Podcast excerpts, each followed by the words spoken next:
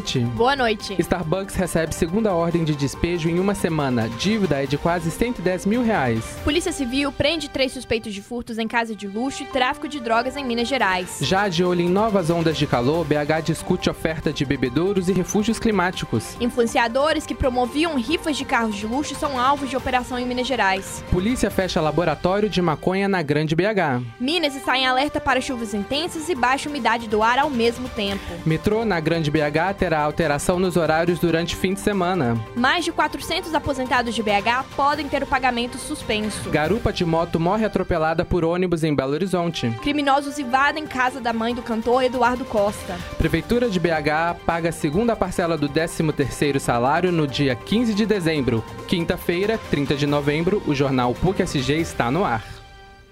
Mais de 400 aposentados de BH podem ter pagamento suspenso. O recadastramento é realizado ao longo do ano e o beneficiário deve às unidades bancárias a partir do primeiro dia útil do mês de aniversário.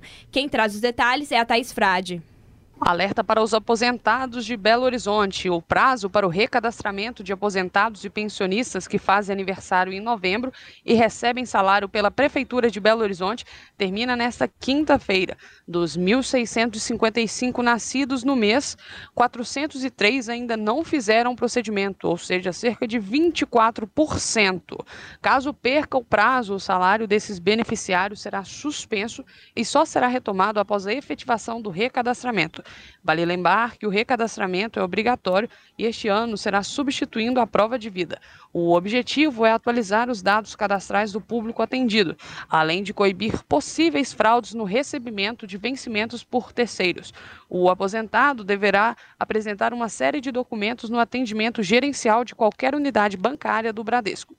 Quais são os documentos necessários? Né? O aposentado ou pensionista precisa de uma identidade original ou cópia autenticada em cartório, tem que apresentar também o CPF, certidão de casamento, se houver, e o comprovante de residência atualizado, sendo aceitas conta d'água, energia elétrica, telefone ou bancária, emitidas há no máximo seis meses. Já o pensionista menor de 18 anos de idade deve comparecer acompanhado pelo responsável ou representante legal. Dependente previdenciário, caso seja simples, precisará apresentar o documento oficial de identificação válido e com foto, o CPF, e ao final do atendimento, o comprovante deverá ser solicitado ao funcionário do banco e ele garantirá que o recadastramento foi efetivado com sucesso. Volto com vocês. Alerta para os aposentados de Belo Horizonte. O prazo com quase 300 mil seguidores nas redes sociais, o influenciador Wesley Alves é um dos presos pela Polícia Civil por participação em suposto esquema de lavagem de dinheiro por meio de rifas online de carro de luxo em Juiz de Fora. Quem traz mais informações pra gente é a Jennifer Alves. Boa noite, Jennifer. Boa noite, Alisson. É isso mesmo. Sete homens com idades entre 20 e 30 anos foram presos durante a Operação Provérbios 18, desencadeada pela Polícia Civil em Juiz de Fora, na Zona da Mata. Ação apura lavagem de dinheiro, organização criminosa, rifa ilegal e sonegação de impostos. Conforme a polícia, todos eram influenciadores digitais, sendo um com mais de 200 mil seguidores. A força-tarefa foi desencadeada na noite desta terça-feira, dia 28, e a Polícia Civil deu detalhes nessa quarta, dia 29, durante coletiva de imprensa. As investigações iniciaram há cerca de quatro meses e informações indicaram que havia um grupo que realizava diversas rifas ilegais nas redes sociais. É o que detalha um dos delegados responsáveis pela ação, Marcos Vinholo. Abre aspas. Começamos a fazer monitoramento dessa informação e conseguimos identificar que realmente haviam diversos indivíduos fazendo diversas rifas em um período muito curto de tempo tanto de veículos como motos e carros, além de valores em espécie até telefones celulares. Muitas vezes, quando uma pessoa possivelmente ganhava uma rifa, eles ofereciam dinheiro em espécie para a pessoa poder escolher ao invés do bem material. Essas situações começaram a chamar nossa atenção e identificamos que aquilo se tratava de um esquema de lavagem de dinheiro, explicou o delegado. Todos os suspeitos foram levados para o Ceresp e depois seriam transferidos para a penitenciária Ariosvaldo Campos Pires, em Juiz de Fora. Um outro suspeito ainda continua foragido e duas pessoas inicialmente detidas foram liberadas. Volto com vocês aí no estúdio. Obrigada pela informação, Jennifer. Na noite de, da última quarta-feira, 29, no bairro Marimbá, em Betim, na Grande BH, a Polícia Militar descobriu uma casa que funcionava como laboratório clandestino para produção de maconha. A planta era cultivada em estufas instaladas nos quartos, onde havia um total de 106 pés. De acordo com o boletim de ocorrência, os policiais receberam denúncias anônimas. Uma viatura chegou até mesmo ser recebida por tiros quando se aproximou do local e ainda não conseguiu identificar quem disparou a arma.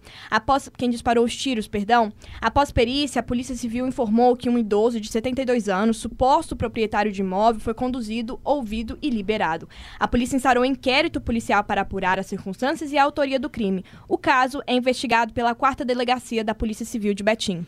A gente fala agora do clima, porque centenas de cidades mineiras aparecem em alertas emitidos pelo Instituto Nacional de Meteorologia. Confira os detalhes com a Thaís Frade. O Instituto Nacional de Meteorologia, o INMET, colocou centenas de cidades de Minas Gerais em alerta para baixa umidade do ar e chuvas intensas ao mesmo tempo. O comunicado é válido até o fim desta quinta-feira, mas pode ser renovado a qualquer momento. Além desses dois chamados, o INMET ainda colocou outras 188 cidades da Zona da Mata, Campo das Vertentes, Metropolitana de Belo Horizonte e Vale do Rio Doce em alerta para chuvas de até 100 milímetros e ventos de até 100 km por hora. Ainda segundo o IMET, cerca de 102 municípios mineiros devem ter atenção para a umidade relativa do ar abaixo de 30%, com risco de incêndios florestais e também riscos à saúde. A lista inclui cidades do norte de Minas, como Montes Claros, Bocaiúva, Pedra Azul e Pintópolis. Outros dois alertas do IMET comunicam a possibilidade de chuvas intensas de até 30 milímetros por hora, ou 50 milímetros por dia, e ventos de até 60 quilômetros por hora. A lista inclui 551 cidades do Triângulo Mineiro, sul de Minas, Zona da Mata, Vale do Rio Doce e região metropolitana de Belo Horizonte. Vale lembrar que, em caso de rajada de ventos, não se abrigue debaixo de árvores, pois o risco de queda e descargas elétricas e não estacione veículos a torres de transmissão e placas de propaganda. Se possível, também desligue aparelhos eletrônicos ou quadro geral de energia. Obtenha mais informações junto à Defesa Civil através do telefone 199 e o Corpo de Bombeiros 193. Obrigada, Thaís. Uma mulher que estava na garupa da moto por aplicativo morreu atropelada por ônibus em Belo Horizonte. O acidente foi registrado na Avenida Presidente Tancredo Neves, no bairro Jardim Alvorada. Os detalhes com Miguel Augustos. Boa noite, Miguel. Boa noite para quem está no estúdio, boa noite para os nossos ouvintes. Uma mulher que ainda não foi identificada morreu após ser atropelada por um ônibus nesta quinta-feira, na Avenida Presidente Tancredo Neves, no bairro Jardim Alvorada, região noroeste de Belo Horizonte, sentido bairro. Ela estava na garupa de uma moto por aplicativo e as causas do acidente ainda não foram esclarecidas. A morte foi atestada por um médico do Serviço de Atendimento Móvel de Urgência, SAMU, e ainda não há detalhes sobre o estado da saúde do condutor da moto. A pista está parcialmente interditada e há cerca de 3 quilômetros de congestionamento. Volto com vocês aí no estúdio. Obrigado pelas informações, Miguel. A Câmara Municipal de Belo Horizonte debate a criação de um protocolo para mitigar os efeitos das ondas de calor na capital. A Jennifer Alves está de volta para contar os detalhes para gente. É isso mesmo, Alisson. A Câmara Municipal de Belo Horizonte está debatendo a criação de um protocolo para diminuir os efeitos das ondas de calor na capital. Refúgios climáticos e instalação de bebedouros foram algumas das propostas discutidas durante uma audiência pública nesta quarta-feira, dia 29. Ao longo de novembro, BH bateu recordes consecutivos de temperatura máxima para o mês. O posto de dia mais quente da história da cidade, no entanto, é de 25 de setembro, quando os termômetros marcaram quase 37 graus. Parlamentares, representantes da prefeitura e sindicatos participaram da reunião, que foi presidida pela Comissão de Administra Administração Pública. Entidades sindicais de servidores do município chamaram atenção para a inexistência de espaços climatizados em escolas e centros de saúde. Além disso, foi citada a falta de estrutura para trabalhadores externos como os garis. As propostas apresentadas devem beneficiar, sobretudo, a população em situação de rua. São algumas delas: incrementar a estrutura verde da capital por meio do cumprimento integral das regras do plano diretor, criação de refúgios climáticos na cidade com pontos contendo árvores e bancos para descanso, oferta de água em bebedouro, segundo o vereador Wagner Ferreira, que requisitou o encontro, as ideias compartilhadas serão encaminhadas ao Executivo Municipal para que se transformem em eventuais políticas públicas. Voltamos com você aí no estúdio. Obrigada, Jennifer. Irmão de Eduardo Costa, que teve casa invadida por bandidos, conseguem recuperar o carro. A moto furtada de Wellington Costa ainda não foi encontrada e até o momento ninguém foi preso. Quem traz os detalhes deste caso é Miguel Augustus. A casa da mãe do cantor Eduardo Costa, Maria Raimundo da Costa, foi arrombada no bairro Moreira, em Santa Luzia, na Grande BH. Na residência também mora o irmão do artista, Eriton Costa. De acordo com a polícia militar, os bandidos arrombaram um portão e roubaram um carro que já foi recuperado e uma, mo uma motocicleta zero quilômetros que era de Wellington. E a moto estava sendo rifada. Toda a família estava na casa no momento do roubo e ninguém se feriu. Em nota, o irmão disse: Não sei se estou mais triste ou um pouco aliviado de saber que estou vivo. Sinto que as pessoas que entraram dentro da minha casa entraram com a intenção de até tirar minha vida, se fosse preciso, para levar esses bens materiais. Nesse momento, não sei se estou mais triste ou se estou aliviado por minha mãe, tia e eu estarem vivos, com saúde intacta, mas psicologicamente estamos extremamente abalados, mas estou aliviado de estar vivo. Volto com vocês aí no estúdio. Muito obrigado pelas informações, Miguel. Metrô na Grande BH terá alteração nos horários durante o fim de semana. Quem explica as mudanças pra gente é a Thaís Frade. O metrô de BH vai alterar o horário de viagens de trens nesse sábado, dia 2 e domingo, dia 3, em todas as estações da região metropolitana da capital.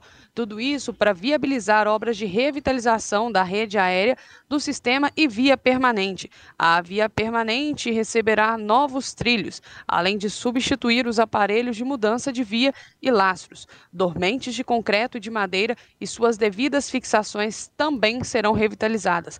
Na rede de alimentação elétrica serão trocadas as chaves seccionadas de energia, fios, postes de sustentação e outros componentes. As obras serão feitas durante a noite para evitar o impacto na circulação de trens em horário operacional e de pico. O trecho entre a estação Eldorado e Calafate vai operar com intervalo de 30 minutos entre as viagens. A alteração acontece das 5h15 da manhã às 18 horas. O trecho entre a estação Calafate e Vilarinho segue com intervalo de 15 minutos. Após as 18 horas não haverá baldeação e o intervalo de trem segue sendo de 15 minutos até as 23 horas. Na estação haverá banners indicando o local em que os usuários devem estar, assim como avisos sonoros nos trens e estações. Colaboradores do metrô também estarão no local para auxiliar os passageiros do metrô. Volto com vocês. Polícia Civil prende três suspeitos de furtos em casa de luxo e tráfico de drogas em Minas Gerais. Com monitoramento da rotina, eles aproveitavam a ausência das vítimas para cometer invasões e furtos. Logo após, faziam uma espécie de festa no local. Quem traz mais informações para a gente é o Miguel Augustos. Três pessoas foram presas em uma operação policial na manhã desta quinta-feira em Varginha. Segundo a Polícia Civil, os alvos estariam envolvidos com crimes de furto a residências, de luxo e tráfico de drogas. A ação foi nomeada como Queda de Ícaro e visava desarticular uma associação criminosa que atuava de maneira audaciosa no sul de Minas.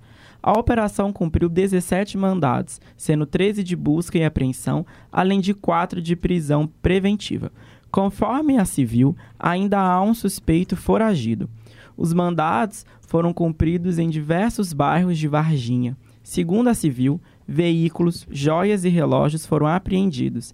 A operação contou com uma aeronave de Belo Horizonte, 18 viaturas e cerca de 60 policiais da região. Além de Varginha, participaram agentes de Lavras, Três Corações, Boa Esperança, Nepomuceno e Três Pontas.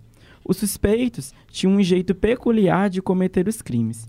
Segundo Sávio Javier, delegado da Polícia Civil, os investigados monitoravam a rotina das vítimas e aproveitavam momentos de ausência para invadirem as residências de luxo. Geralmente, um dos homens entrava pela janela do banheiro e averiguava o local. Logo após, ele abria a porta para os demais suspeitos entrarem. Ao final da ação criminosa, eles iam até a cozinha e consumiam todas as bebidas e comidas disponíveis. Volto com vocês aí no estúdio. Muito obrigado pelas informações, Miguel. A Prefeitura de Belo Horizonte pagará a segunda parcela do 13º no dia 15 de dezembro. De acordo com a PBH, serão investidos 177 milhões. Ao todo, 68 mil trabalhadores receberão o benefício. Os detalhes com a Jennifer Alves. A Prefeitura de Belo Horizonte vai pagar a segunda parcela do 13º salário aos 48 mil agentes públicos ativos e os 20 mil aposentados e pensionistas no dia 15 de dezembro. De acordo com a PBH, 177 milhões serão investidos nesse pagamento. A previsão era que a segunda parcela fosse paga em 20 de dezembro, prazo determinado por lei. Segundo o prefeito Fad Noman, a iniciativa de antecipar os salários foi feita para que os servidores possam ter um final de semana a mais para fazer suas compras com tranquilidade e segurança. A primeira parcela do 13º salário foi paga ao funcionalismo municipal em 20 de julho, ao custo de 197 milhões. Volto com você aí no estúdio. Muito obrigado pelas informações, Jennifer. A Starbucks recebeu nesta semana a segunda ordem judicial de despejo por falta de pagamento de aluguéis em shoppings de Belo Horizonte. No dia 31 de outubro deste ano, a empresa entrou com pedido de recuperação judicial. A 27ª Vara Civil o perdão, o juiz da 27ª Vara Civil, Cássio Azevedo Fontinelli, determinou que a cafeteria saia no prazo máximo de 15 dias da loja do Minas Shopping. A sentença, perdão, a sentença é da última terça-feira e o documento aponta uma dívida de pouco mais de 109 mil reais. Fontinelli ainda mandou que os aluguéis atrasados, multas, penalidades contratuais, juros e honorários dos advogados do locador sejam pagos pela Starbucks. O Minas Shopping informou que não comenta as ações em tramitação na Justiça. Uma ação similar ocorreu com a Starbucks do Boulevard Shopping. O juiz Eduardo Veloso Lago, da 25ª Vara Civil da Comarca de Belo Horizonte, determinou o despejo da Starbucks da loja alugada no Boulevard Shopping. O motivo, segundo a ordem judicial, também é a falta de pagamento de três meses de aluguel e na decisão, Lago deu um prazo também de 15 dias para a cafeteria desocupar o imóvel a contar da última segunda-feira, né, 27 de novembro, que foi a data da expedição da sentença. E chegamos ao final de mais um Jornal PUC-SG. Apresentação, Isabela Gomes e Walisson Leandro. Produção, alunos da disciplina Laboratório de Jornalismo em Áudio, Jennifer Alves, Miguel Augusto e Thaís Frade. Trabalhos técnicos, Alexandre Morato e Júlio Salles. Coordenação, Getúlio Nuremberg. Obrigado pela sua audiência e até a próxima.